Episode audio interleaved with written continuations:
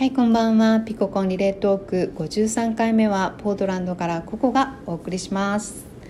えーと、私の50回目の配信でちょっと訂正をさせていただきたいんですがあの修学旅行の宿のあのお手洗いの目の前がゲレンデだったっていうのはちょっとあの訂正がありまして目の前は林があってえゲレンデはお手洗いから斜め方向左方向に見えてる状態でした、まあ、細かいことなんですけど同級生も聞いてくれてるのでちょっと訂正をしておきます。そしてあのそれでは前前回のカオルンがねあのそんな昔にビルマとビルマ？ミャンマーを旅行してた旅行の話をこうもう目の前にありありと様子が浮かんでくるような話をワクワクしながら聞いてたんですけれどもそんなねこう心が豊かな国が今ねなんかすごく厳しい悲しい思いをしているということで私もちょっとあのね一言ではなく辛い気持ちで聞いてました。ね。はい。私もちょっとビルマチベットブータンバングラディッシュあの辺のね地理がよく分からなくてで行ったこともないのででもし将来的にねチャンスがあったら是非あの行ってみたいなとかってちょっと思ったりもしてます。でえーと、ピナミーがねピナミーの話の中での見えない世界あの石に波動があったりこう UFO の跡地にあの波動があったりというねそういう話も私ちょっと大好きでしてで今日はねあのその方からちょっと見えない見えない世界の話をちょっとしたいなと思ってテキサスで出会った恩送りの話をしてみます。昔々あの私がまだ若かった頃テキサス州に住んでいました。テキサス州といえばあのカントリーミュージックそれからカーボーイでねロデオとかさあのそういう世界なんですけれどもあのサウザンホスピタリティという言葉があって南部の人は本当に温かいんですね。で私も初めて住んだアメリカでたくさんのあの親切に対面して本当にいい思い出もたくさんあります。そんな中で、えーと、私が出会った曲のことを紹介させてください。あのね最初アメリカに来た時まああのペラペラで来る人はあんまりいないと思うんですけども最初誰もがあのどこかの時点では英語が話せなくて、えーと、来ると思うんですけれどもその中でねそんな生活の中で私はカントリーミュージックが好きだったんですね。で何を聞いてもわからないとかどのラジオステーションを聞いても全然こう早すぎて聞き取れなかったんですけれどもカントリーの音楽だけは言葉をすごくはっきりしてくれることと一つ一つのあの音楽に話がストーリーがあってでそれが私はすごく好きだったんですね。でまああの聞き取りの練習係代わりに聞いてたんですけれどもある日車の運転をしていてであの私はあんまりねこうかけ流しっていう感じで真剣に聞けないんですね。車の運転に集中しなきゃいけないから。しかしその音楽がなぜか最初から最後まで本当にクリアに私の心の中に耳に入り心に入って運転してる途中でもう涙がなんか溢れて止まらなかったという思い出のそして今でも私はこれを聞くと泣きます。であの日本語でね読んでもなぜか涙は出ないんですけれどもこの歌詞を英語で読むだけで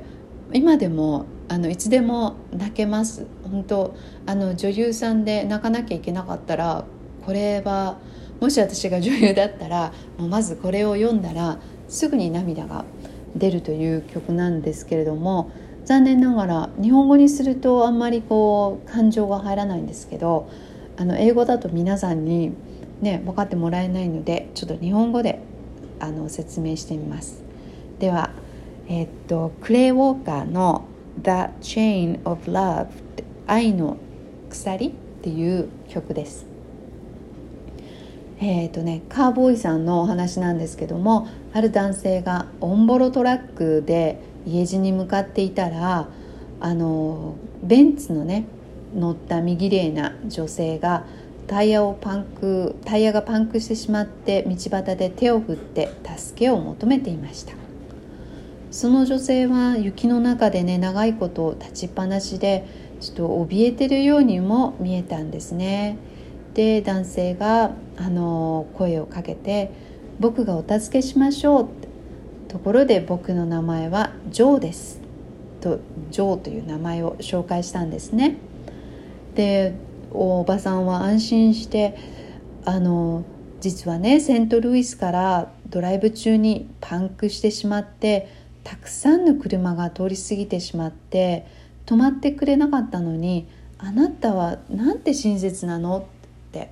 もうあのそしてそうこうしている間に無事にねタイヤ交換が終わり車で走り去ってしまおうとする彼に「いやいやいやあのお金でねお礼させてください」とあのそのおばさんが申し出てきたんですね。でおじさんがおじさんがその男性が「いやいや礼には及びません。困った時はお互い様です」僕も困った時には人に助けてもらってきました。もしどうしても僕にお礼がしたいとおっしゃってくださるならどうかこの愛の鎖をつなぎ続けていってください。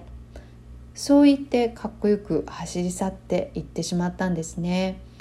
でそのおばさんは何マイルか離れたところにあのカフェを見つけましてちょっとねあの小さなカフェだったんですけれどもちょっとお腹の足しになるものを食べようと思って車を止めて入ってでそのお店の中のねウェイトレスさんの笑顔がとっても素敵だったんですってでウェイトレスさんは臨月のお腹を抱えて立ち仕事であのずっと長長時間働いてたのにもかかわらず笑顔が素敵で印象的だったんですね。でおばさんはその笑顔に癒されて、えーと、そのね女性はウェイトレスさんの素性は素性は全然あのご存じなかったんですけれどもあのウェイトレスさんが、え生産の際に100ドル札ののお釣り取ってきますねって言って裏にお釣りを取りに消えた瞬間にお店のドアから姿を消してあのナプキンにねメモ書きを残して去っていったんですね。メモ書きに書かれていたのはお礼には及びません。困った時はお互い様。もしもどうしてもお礼をしたければぜひ他の人を助けることでこの愛の鎖をつなげていってください。ウェイトレスさんはそのメッセージを読んで泣いてしまいました。でその後ウェイトレスさんがお仕事を終えて家に戻りそしてベッドに入ってゆっくり一日のことを考えてあのね多額のチップのことそして女性が書き残したメッセージのことを思い出しながら隣でね寝息を立てていた旦那さんの耳元へ優しくささやきました「大丈夫。すべてうまくいくわ。愛してるわジョーでここで音楽は終わるんですがこれねあの今の日本語で言うとあのというか昔からあった言葉なんでしょうけれども私「恩送り」という言葉をあの最近知りまして本当にあの綺麗な日本語だなと思って、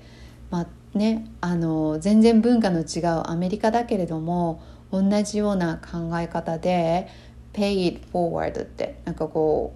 う何か優しく人に優しくされたらそれを人にあの伝えなんかしてあげるみたいななんかこう目に見えない世界なんですが例えばスターバックスであの自分がコーヒー買う時に後ろのねあのドライブスルーとかで後ろのお客さんの分もとかってってコーヒー代を置いていく人もいるんですよね。そしたらその後ろからコーヒーとかって買いに来た人はタダでコーヒーがもらえるというまあなんかあのね。でまた自分がお金がある時にこう人に何かしてしてあげるみたいな親切をこう送っていくみたいな、うん、温かい気持ちになりでねそのこう貧しいカップルのこの優しさがね旦那さんの優しさが巡り巡って奥様に帰ってきたってまあ、うん、そんなことをこう英語で聞いてもうねそのストーリーに なんか涙ができるようになった自分にもびっくりしてまた涙を流してたっていうそんな話なんですけども。今日も私の独り語りを聞いてくださってどうもありがとうございました、えー、ではごきげんようまた次回まで。